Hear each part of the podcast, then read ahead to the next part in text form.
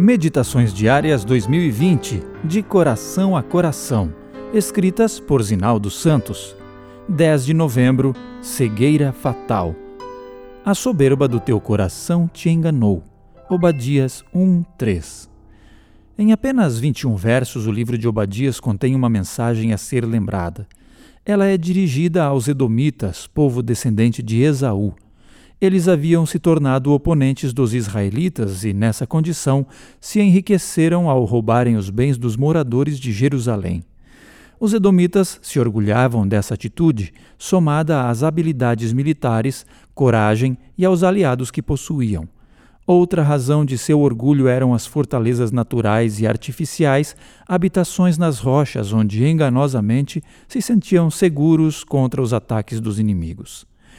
Tu que habitas nas fendas das rochas, na tua alta morada, e dizes no teu coração: Quem me deitará por terra? Se te remontares como águia e puseres o teu ninho entre as estrelas, de lá te derribarei. Advertiu o Senhor. Mesmo com essa sentença, contra a qual nenhum ser pode resistir, eles não pareciam preocupados.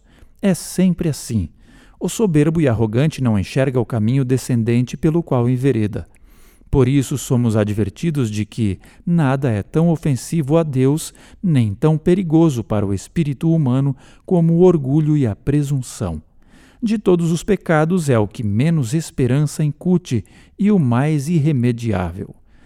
Apesar de tudo, o Senhor não tinha o propósito de destruir os edomitas, mas salvá-los.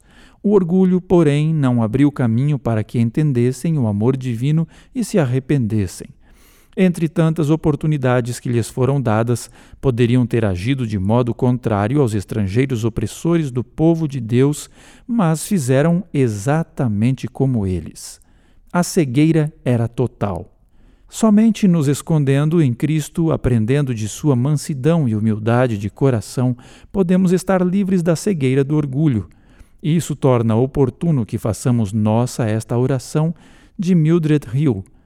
Senhor, Faze de mim um prego bem preso na parede. E nessa coisa tão comum e tão pequena, pendura um quadro de tua face, para que os viajantes cansados da jornada possam fazer uma pausa a fim de contemplá-lo. Então, em cada face radiante, fique gravada de tal modo que nada consiga apagar a imagem de tua glória e tua graça. Senhor, não permitas que ninguém pense em mim que eu seja apenas um prego na parede mostrando a tua face. Você também pode ouvir gratuitamente os podcasts da Revista Adventista.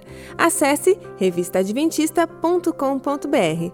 Lá você ainda encontra artigos, vídeos e muito mais. Acesse e compartilhe agora mesmo revistaadventista.com.br.